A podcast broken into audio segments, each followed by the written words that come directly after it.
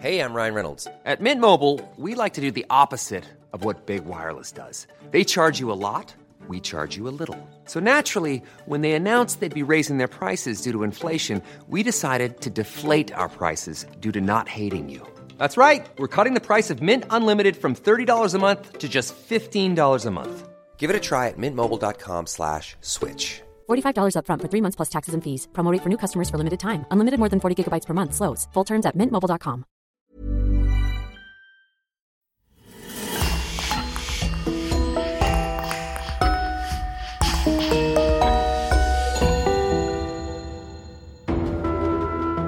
Bonjour et bienvenue pour une nouvelle affaire criminelle. Un grand merci à nos abonnés VIP sur lecoinducrime.com. Audrey Vasseur, Eric Bauer, Virginie, Jean-Héry, Marine, Bonnemère et Sophia. C'est grâce à eux que nous pouvons vous proposer des épisodes inédits. N'oubliez pas que vous pouvez aussi simplement et rapidement débloquer des dizaines d'épisodes inédits en vous abonnant directement sur Apple Podcast. C'est important pour nous car, comme vous le savez, le coin du crime survit à 100% grâce à nos auditeurs. On vous remercie infiniment et on commence. Le 12 mai 2005, dans la petite ville de Saint-Louis, à la frontière franco-suisse, Liliane Paolone, une jeune Française de 25 ans, rentre chez elle, affolée. Quand elle frappe à la porte de son domicile en début d'après-midi, son mari, qui ne pensait pas la voir revenir d'aussitôt, est choqué par son état. Elle est bouleversée, tremble comme une feuille d'automne sous le vent, elle a du sang sur les mains et bredouille des mots incompréhensibles. Que s'est-il passé au juste? Elle dit qu'elle a été agressée, que quelqu'un a tenté de la violer. Le mari furieux promet de faire payer le responsable. Mais la vérité est au-delà de ce qu'il imagine. Ce n'est qu'au fil du temps que les ficelles de cette intrigue se dénoueront et que la vérité éclatera au grand jour. Une vérité qui ne manque pas d'ébranler tous les habitants de la petite commune du carrefour de l'Alsace. Installez-vous confortablement et préparez-vous à découvrir les différentes facettes d'une jeune femme à la beauté ensorcelante.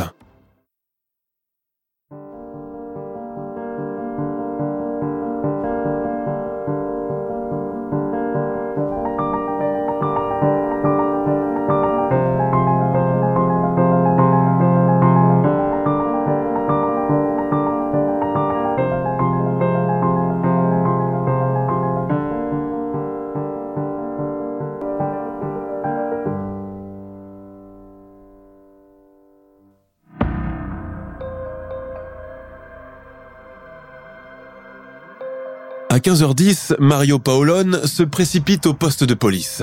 À la réception, le brigadier Renaud Pellizzari l'accueille.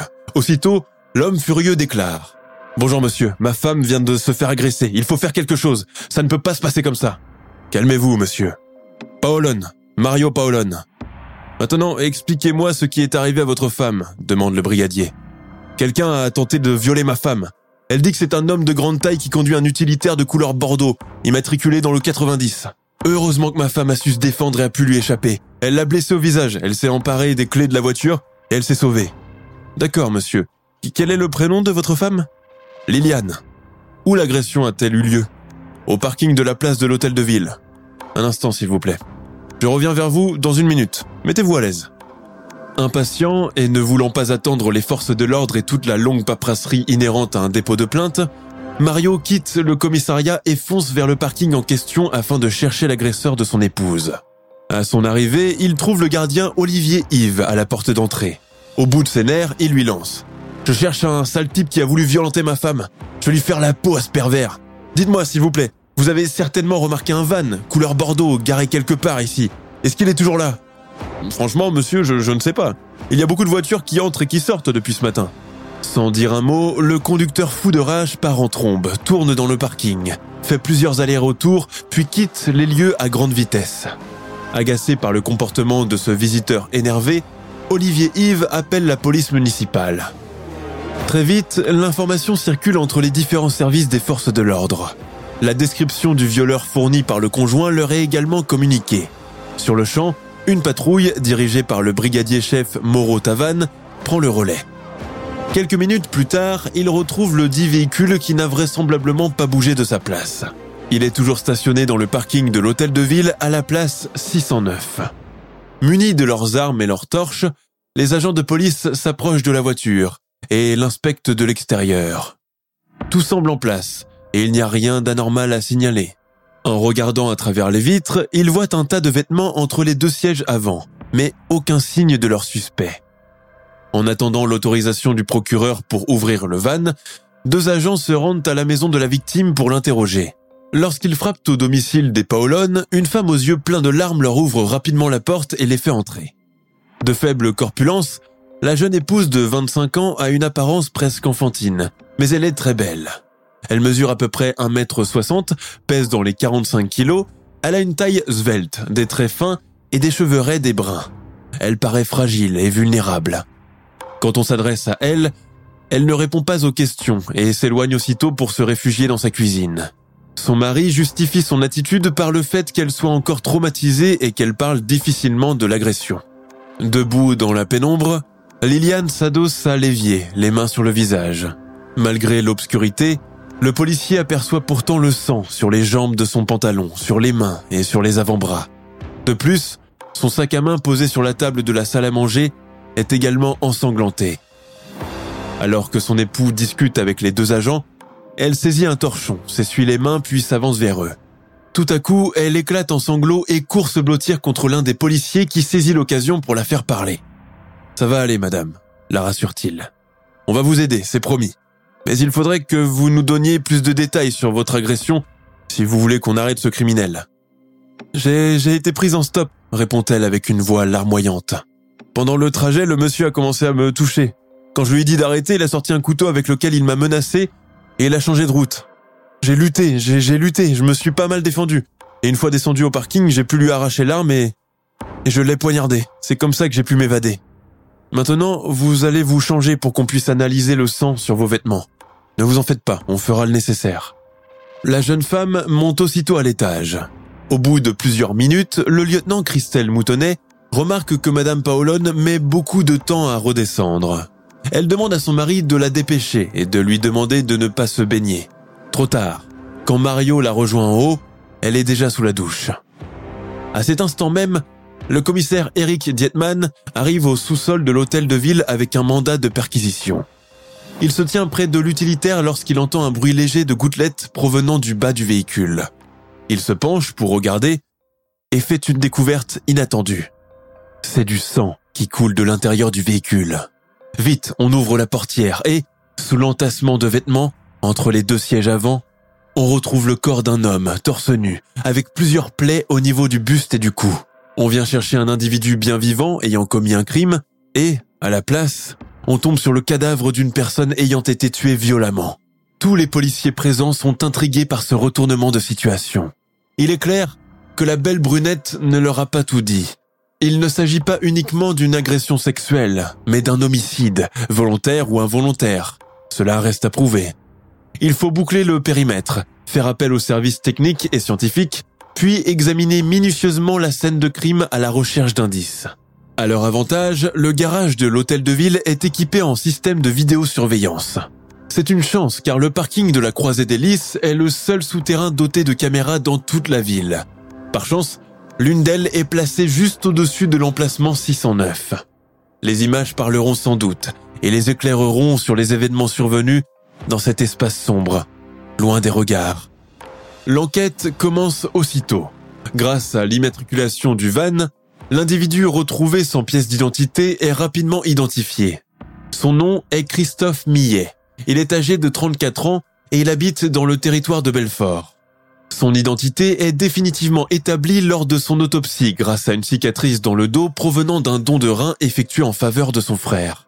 C'est une personne sans histoire qui n'a jamais eu de démêlé avec la justice. D'ailleurs, son casier judiciaire est vierge. Quelques années auparavant, il a travaillé pour la société Alstom, une multinationale française qui opère dans le secteur du transport et propose des systèmes, des équipements et autres services.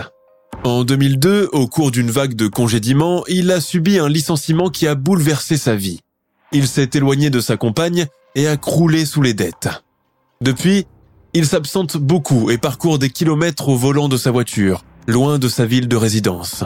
Cependant, personne ne sait ce qu'il fait de ses journées. On fouille son domicile à la recherche de nouveaux éléments, mais sans résultat. Alors, on saisit son ordinateur afin d'en apprendre un peu plus sur cette face cachée. Entre-temps, le couple Paolone est placé en garde à vue. Tous les deux sont suspectés du meurtre de Millet, car tous deux ont un mobile. Les deux suspects sont interrogés séparément. Au cours de son audition, le mari collabore ouvertement avec les enquêteurs. Le brigadier Pellizzari se charge de son interrogatoire. Monsieur Paolone, qu'avez-vous fait ce jeudi 12 mai? Le matin, vers 11h, j'ai emmené ma fille au parc des eaux vives, raconte Mario. On est rentré à la maison vers midi. Je lui ai donné à manger. On est tout de suite ressorti et on est retourné chez nous vers les coups de 14h30. J'ai déposé ma fille dans son lit. Je suis resté à ses côtés pour la bercer. Elle s'est vite endormie et moi, je me suis mis devant un film. C'est à ce moment-là que votre femme débarque? Oui, quelques minutes plus tard. C'était 15 heures passées, je pense. J'ai entendu quelqu'un qui se débattait pour ouvrir la porte. Au début, je n'ai pas pensé que c'était Liliane parce que d'habitude, elle ne rentre qu'aux environs de 17 heures. Donc, je suis allé voir qui c'était et quand j'ai ouvert la porte, je l'ai vue devant moi en plein délire, couverte de sang. Moi aussi, j'ai failli perdre la raison quand elle m'a expliqué qu'elle avait échappé à une tentative de viol. Et, avant de venir au commissariat pour déposer la plainte, vous n'avez pas tenté de retrouver l'agresseur? Vous ne lui avez pas réglé son compte par hasard? Non, je, vous assure, je suis venu directement ici. Et même après mon départ express, quand je suis parti le chercher au parking de l'hôtel de ville, je ne l'ai pas croisé. Même si je l'avais retrouvé, je l'aurais certainement corrigé, mais pas au point de le tuer. Ce n'est pas dans ma nature. Quand vous avez vu le sang sur les vêtements et sur les mains de votre femme, vous lui avez sûrement demandé sa provenance. Oui, évidemment. Et elle m'a dit, il a essayé de me violer, donc je l'ai poignardé et je ne sais pas, peut-être que je l'ai tué. Je n'ai pas pensé, ne serait-ce qu'un instant, qu'elle disait vrai. Vous la voyez tuer quelqu'un? Elle n'en a pas la force. Je me suis dit que c'était l'effet de la panique. C'est la première fois de sa vie qu'elle voit du sang. Elle a donc cru qu'elle l'avait tué. Dans l'autre salle, la lieutenant Moutonnet recueille les déclarations de Liliane Paolone. La femme, au regard froid, reste impénétrable. L'agent rentre dans les détails pour mieux comprendre les circonstances de l'incident. Elle lui demande alors Revenons au tout début de cette journée et racontez-moi ce que vous avez fait. Comme tous les jours, je suis parti travailler tôt le matin, répond-elle. Que faites-vous comme travail interrompt la policière. Je suis femme de ménage dans une entreprise dans la région baloise en Suisse affirme la jeune brunette. Continuez. Sur le chemin du retour, arrivé à la frontière française, j'ai été abordé par cet homme en voiture. Il m'a dit qu'il se rendait au centre-ville de Saint-Louis et qu'il serait ravi de m'y déposer. J'ai accepté et je suis monté à l'avant. À Saint-Louis, je lui ai dit que j'étais arrivé à destination. Je lui ai demandé de me déposer, mais il a fait la sourde oreille. Lorsqu'il est descendu dans le parking souterrain, j'ai commencé à paniquer. Et là, il a sorti un couteau et il me l'a pointé dessus. Avant ou après qu'il l'ait descendu? Quand on descendait, peut-être. Ensuite, il s'est stationné et il a commencé à se déshabiller. J'ai saisi l'occasion et je me suis réfugié à l'arrière du véhicule. C'est à ce moment-là qu'il m'a dit qu'il allait me violer. Je ne sais pas comment j'ai fait, mais j'ai réussi à attraper le couteau et je l'ai frappé à la poitrine et au dos. Il s'est effondré, je me suis dégagé et j'ai couru, paniqué, hors de moi. Et pendant tout ce temps, il n'y avait personne aux environs qui pouvait vous porter secours. Il n'y avait pas de circulation dans le garage. Je n'ai vu qu'un couple de personnes âgées qui a garé sa voiture non loin de là et j'ai eu beau crier à l'aide, ils ne m'ont pas entendu. J'étais livré à moi-même. Soit je réagissais et je m'enfuyais, soit je subissais le martyr. Mais, Madame Paolone, vous l'avez achevé, précise la lieutenante. Vous vous êtes acharné sur lui comme si vous régliez vos comptes. 18 coups de poignard, ça fait beaucoup pour un cas de légitime défense. D'ailleurs, où est le couteau que vous avez utilisé pour tuer Monsieur Millet? Je l'ai laissé sur place, rétorque Liliane. Non, il n'y est pas on n'a retrouvé qu'un emballage à l'arrière du véhicule. En visionnant les images des caméras de surveillance, la surprise est grandiose. Les images recueillies révèlent beaucoup de détails, dont quelques-uns dévoilent une toute autre version des faits. À 15h13, on voit bien le mari qui descend dans le parking à bord de sa voiture, roulant à toute vitesse. Il passe bien devant la place 609, mais il ne s'y arrête pas. À 15h27, il ressort, et on ne le revoit plus. Puisque les enregistrements corroborent ses dires, le jeune homme est immédiatement mis hors de cause et libéré. Cependant, les séquences vidéo qui montrent l'arrivée et la sortie de Liliane Paolone et son supposé agresseur discréditent les allégations de la jeune femme. À 14h25, l'utilitaire Bordeaux entre dans le garage. Au volant, Christophe Millet est seul à l'avant du véhicule. Sa main droite est sur le pommeau de vitesse, la gauche sur le volant et il ne tient aucune arme, contrairement à ce que déclare Liliane. Cette dernière n'apparaît pas sur les images, ce qui laisse supposer qu'elle se dissimule à l'arrière de la voiture. On ne remarque ni agitation dans le véhicule, ni geste de défense, ni même un simple mouvement de Christophe. Il a l'air calme, détendu, et ne semble pas dans une situation de stress. 23 minutes plus tard, on aperçoit la belle brunette sortir de l'emplacement 609. Elle marche doucement, sans se presser et quitte les lieux à 14h19. Quant au couple que Liliane Paolone a évoqué, on le voit bien sur les vidéos à bord d'une Renault 19 qui se gare à côté de la voiture de Christophe Millet, précisément à 14h46, au moment où elle se dirige vers la sortie du parking. Les deux vieilles personnes sont convoquées et leur déclaration ne manque pas d'attirer encore plus de soupçons sur cette mystérieuse femme de ménage. Le vieil homme affirme. Quand on s'est stationné, il y avait déjà un véhicule utilitaire juste à côté. Vous vous rappelez d'une jeune femme brune, mince, qui en sortait? Oui, je m'en souviens très bien. L'avez-vous entendu crier au secours à un moment ou à un autre? Non, pas du tout. Elle était là, oui, mais elle ne nous a pas adressé la parole.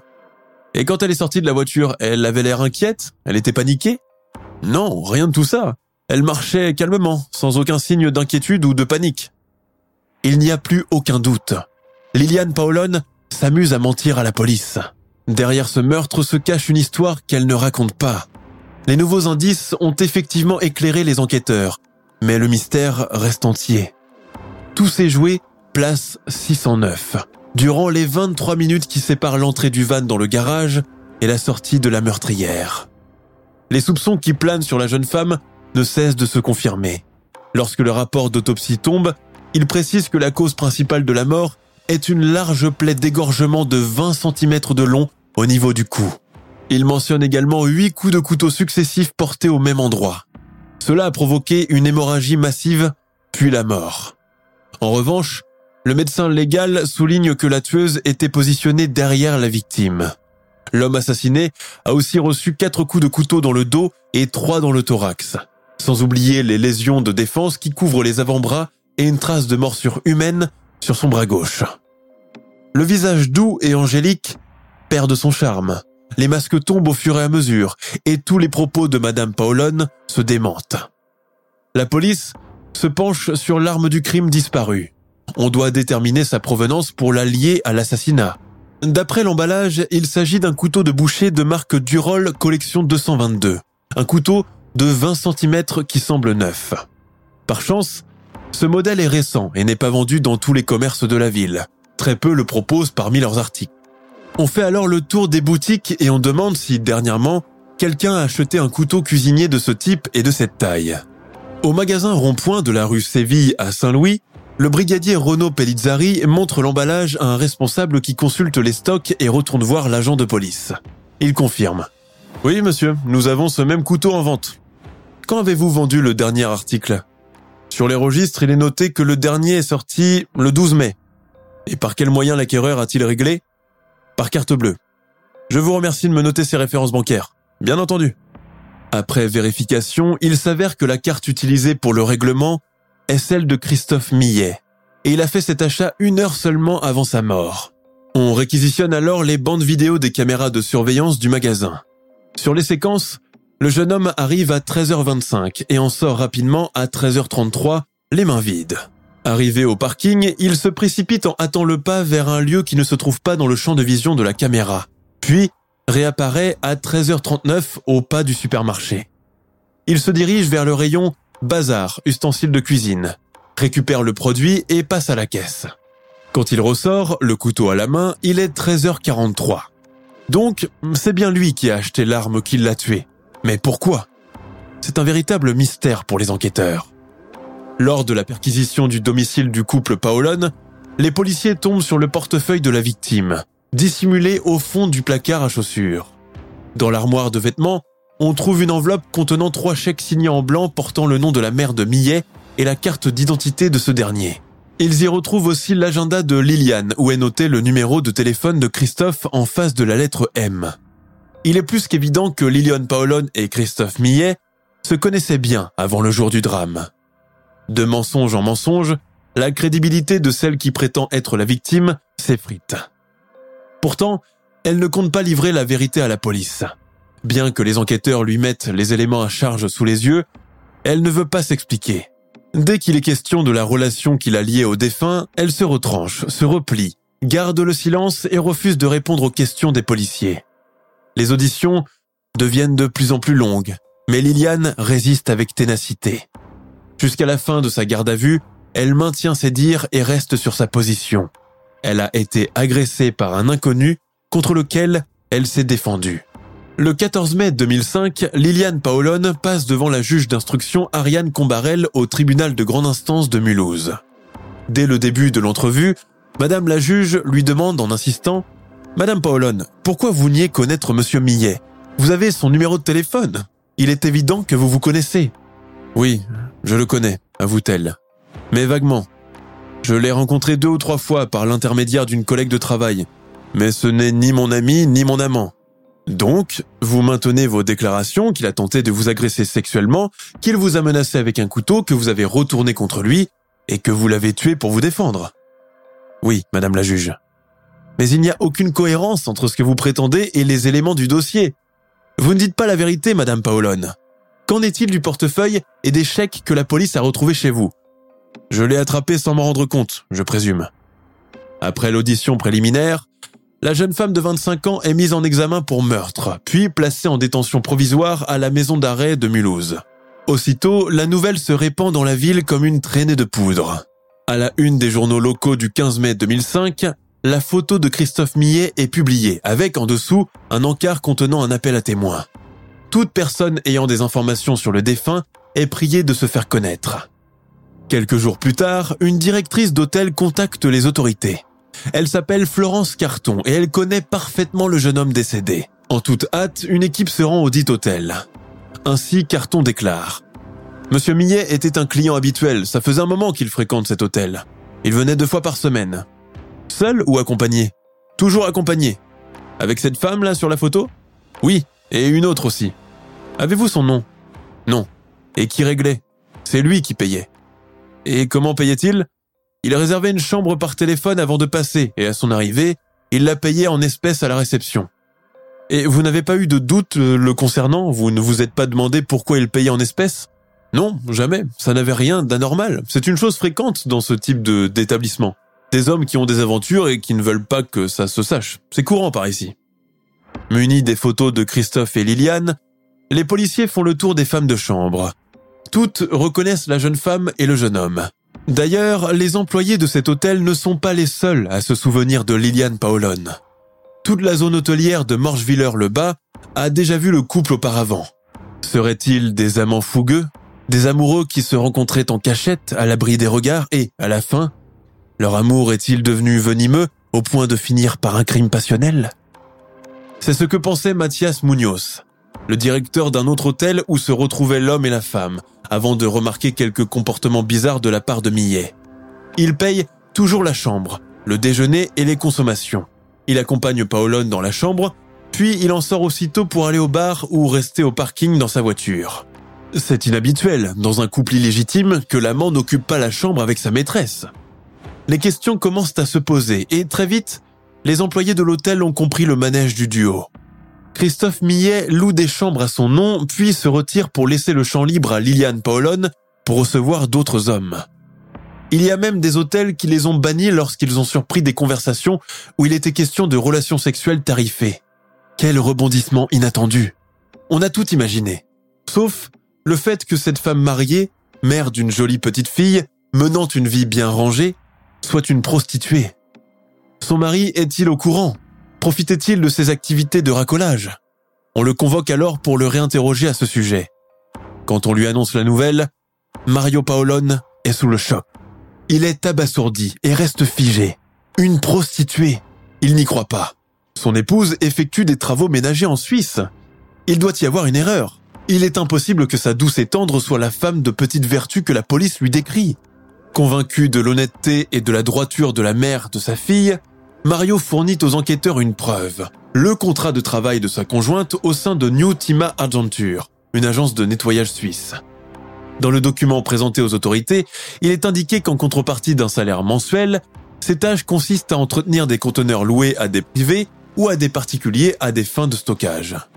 Après vérification, il s'avère que le dit contrat est un faux et que le numéro de téléphone mentionné n'est pas celui de la société. Néanmoins, une personne est au bout du fil lorsqu'on appelle. C'est un commerçant indépendant qui répond, Monsieur Frutt, qui employait Liliane Paolone à Zurich comme prostituée entre octobre et décembre 2003. C'est une femme aux multiples visages qui ment à son époux, qui abandonne sa fille tous les jours pour vendre du plaisir au plus offrant. Que cache-t-elle encore? Travaillait-elle seule et Christophe était-il son proxénète? Quel rôle jouait-il dans cette histoire sordide?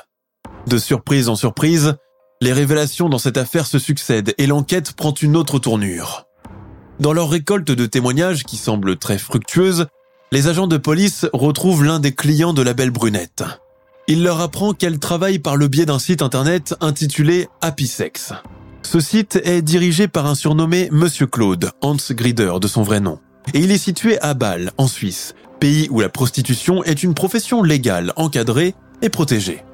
Cette plateforme digitale offre aux utilisatrices un espace où elles peuvent publier leurs contacts, leurs photos les plus attrayantes et leurs annonces les plus ardentes.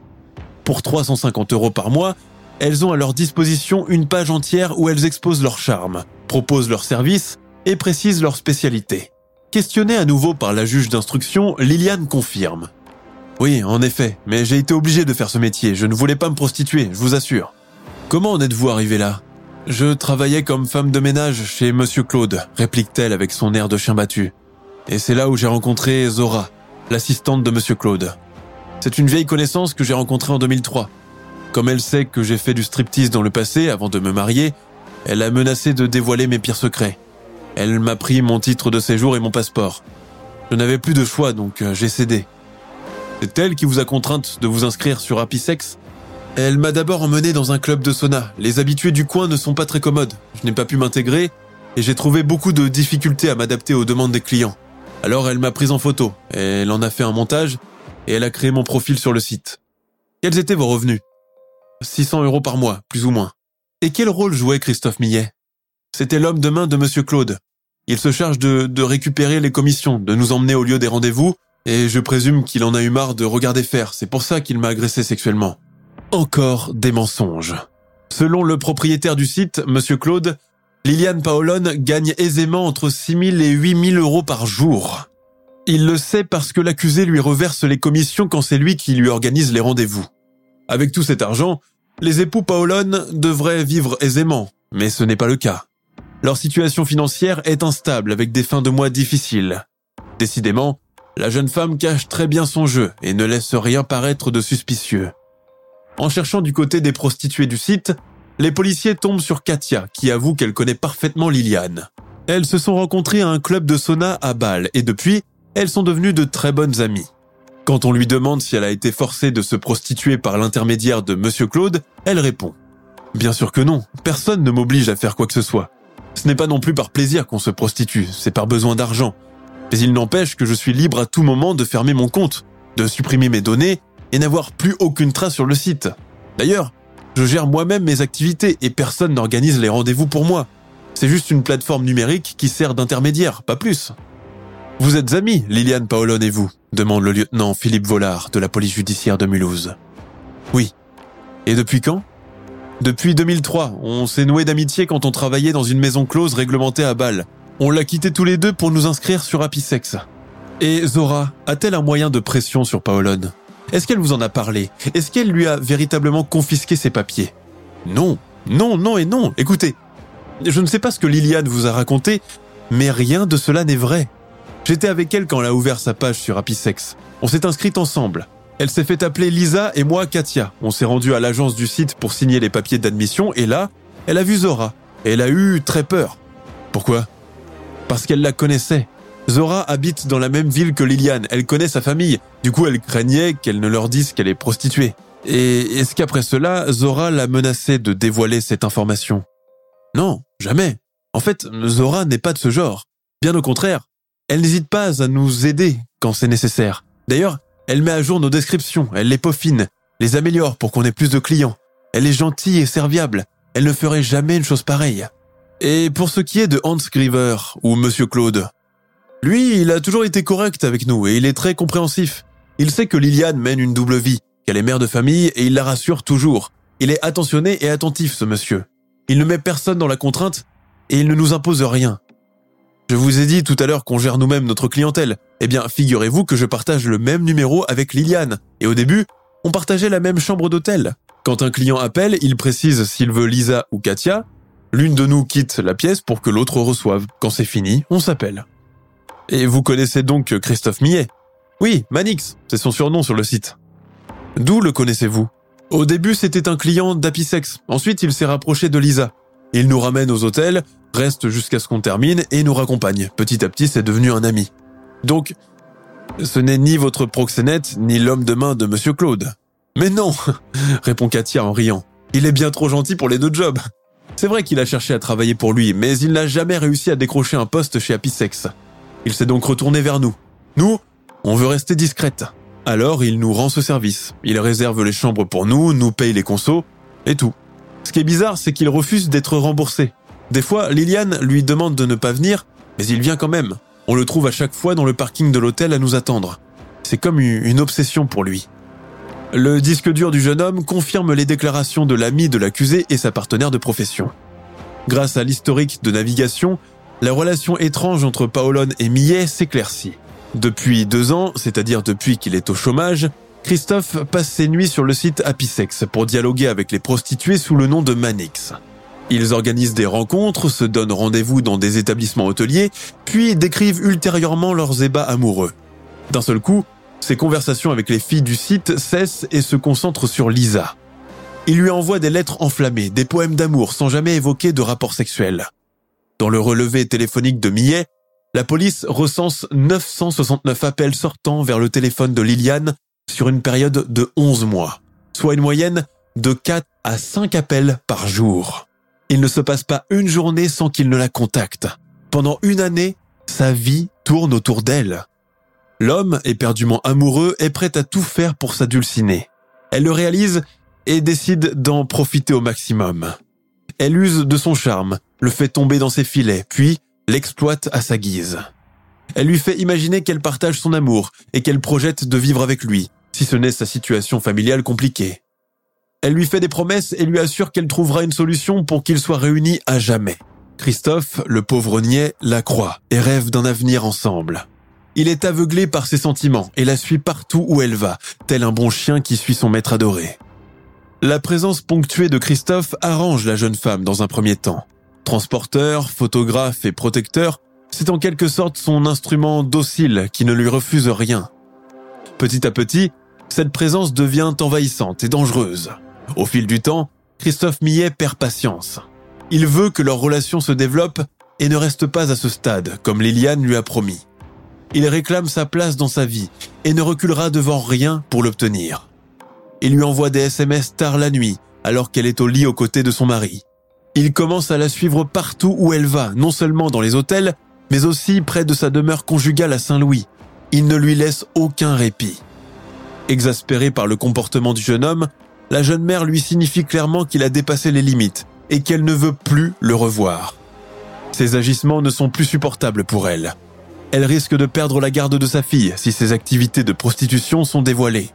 Alors, de crainte de voir toute son existence se détruire, elle le repousse fermement, pensant mettre un terme à cette aventure. Mais Christophe refuse de renoncer à son amour. Pour la retenir, pour ne pas la perdre, il menace de tout révéler à sa famille à propos de son vrai travail. Ainsi, elle lui appartiendra et plus rien ne se mettra sur le chemin de leur amour.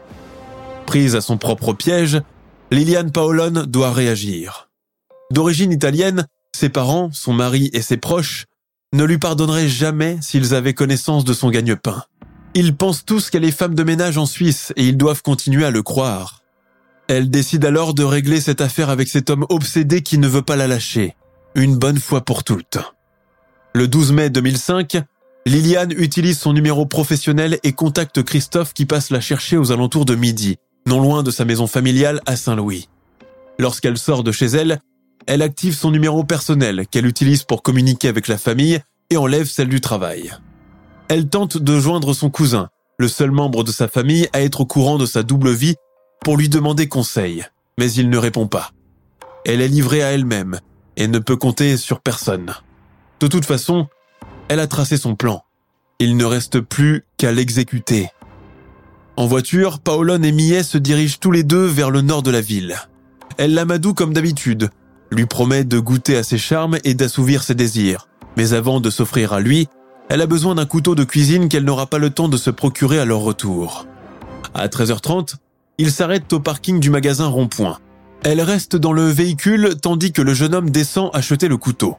Au supermarché, l'homme hésite et ne se rappelle plus quel modèle il doit choisir. Il appelle Liliane, mais son numéro est éteint. Il sort du magasin, la rejoint, puis retourne acheter le couteau, sans savoir que c'est l'arme qui mettra fin à ses jours. Comme dans un film romantique, elle se jette à l'arrière du véhicule, se dissimulant des regards curieux, le temps que Christophe descende au sous-sol de l'hôtel de ville. Une fois revenu, l'homme impatient ôte son t-shirt et se retourne pour rejoindre sa maîtresse. Or, la femme capricieuse a besoin qu'il reste à l'avant afin qu'elle puisse l'attaquer par derrière. Toujours aussi manipulatrice, elle lui propose un massage relaxant avant de passer à l'acte charnel. Confiant, le jeune homme revient à sa place et ferme les yeux, un sourire délicieux aux lèvres. Il attend que sa main douce lui caresse les épaules quand soudainement, elle le poignarde, au cou, puis au torse. Il lutte, se retourne vers elle, pose son pied sur le boîtier entre les sièges, tente désespérément de se défendre, puis s'écroule sur le ventre.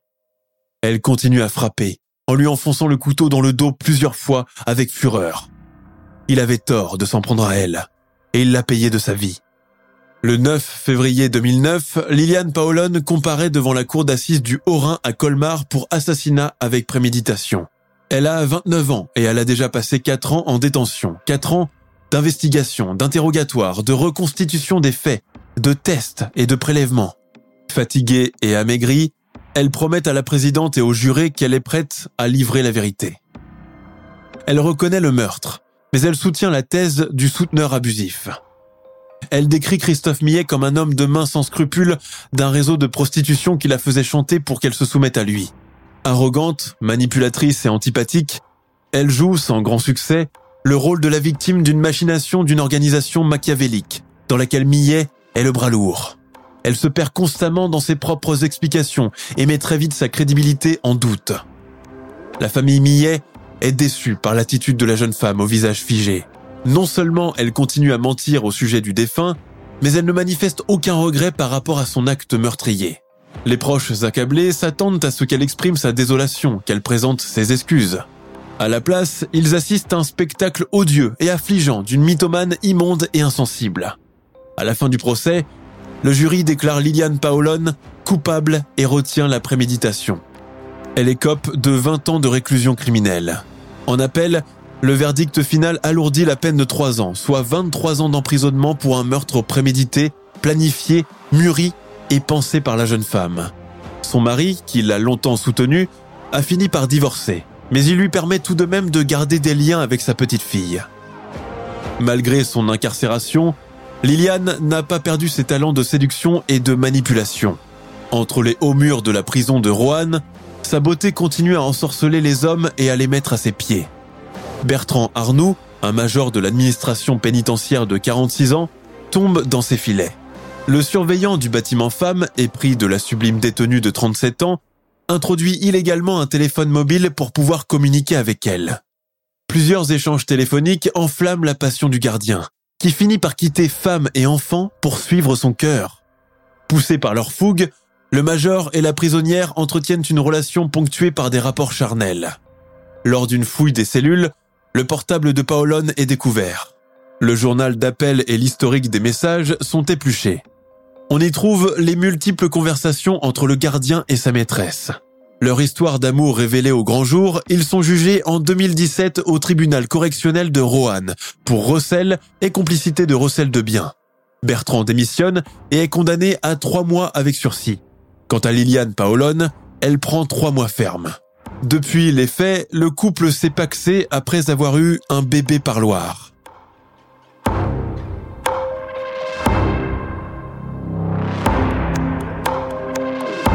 Nous sommes à la fin de notre émission du jour. N'hésitez pas à écouter les autres émissions du podcast et à prendre 5 secondes pour nous laisser un 5 étoiles sur iTunes. C'est vraiment très important pour nous. Vous pouvez aussi vous abonner pour ne pas rater les prochains épisodes et nous suivre sur Facebook pour nous en proposer de nouveaux. Merci et à bientôt.